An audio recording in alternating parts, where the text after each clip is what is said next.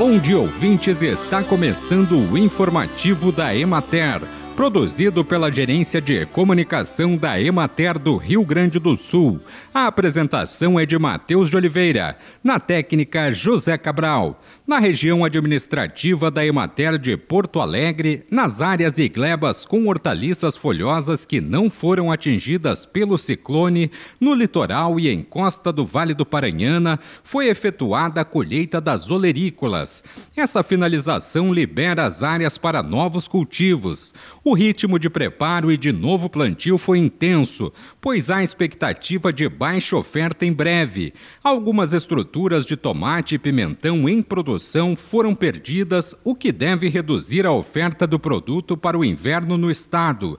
O extremo nordeste do estado, entre Torres e Terra de Areia, não foi tão afetado e a boa expectativa de produção poderá ser mantida. A produção de cenoura do litoral e da encosta do Vale do Paranhana foi bastante comprometida pelos altos volumes de chuvas. Entretanto, a maior parte da área está em fase vegetativa mais desenvolvida, mas ainda assim haverá redução da oferta.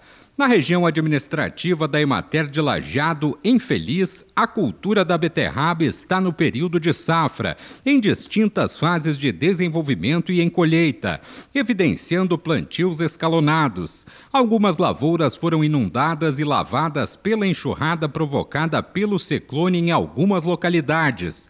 Estima-se que 30% da área plantada foi afetada. O quilo varia entre R$ 2 e 3 reais pagos ao produtor.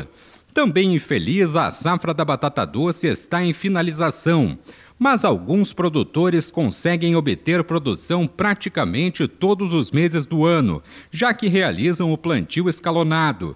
Não houve relatos de problemas fitossanitários e o ciclone não causou prejuízos para a cultura, embora algumas lavouras tenham sido afetadas pelo excesso hídrico e houve certa dificuldade de mecanização para a colheita devido ao encharcamento do solo. Bem, e por hoje é isso, nós vamos ficando por aqui, mas amanhã tem mais informativo da Emater.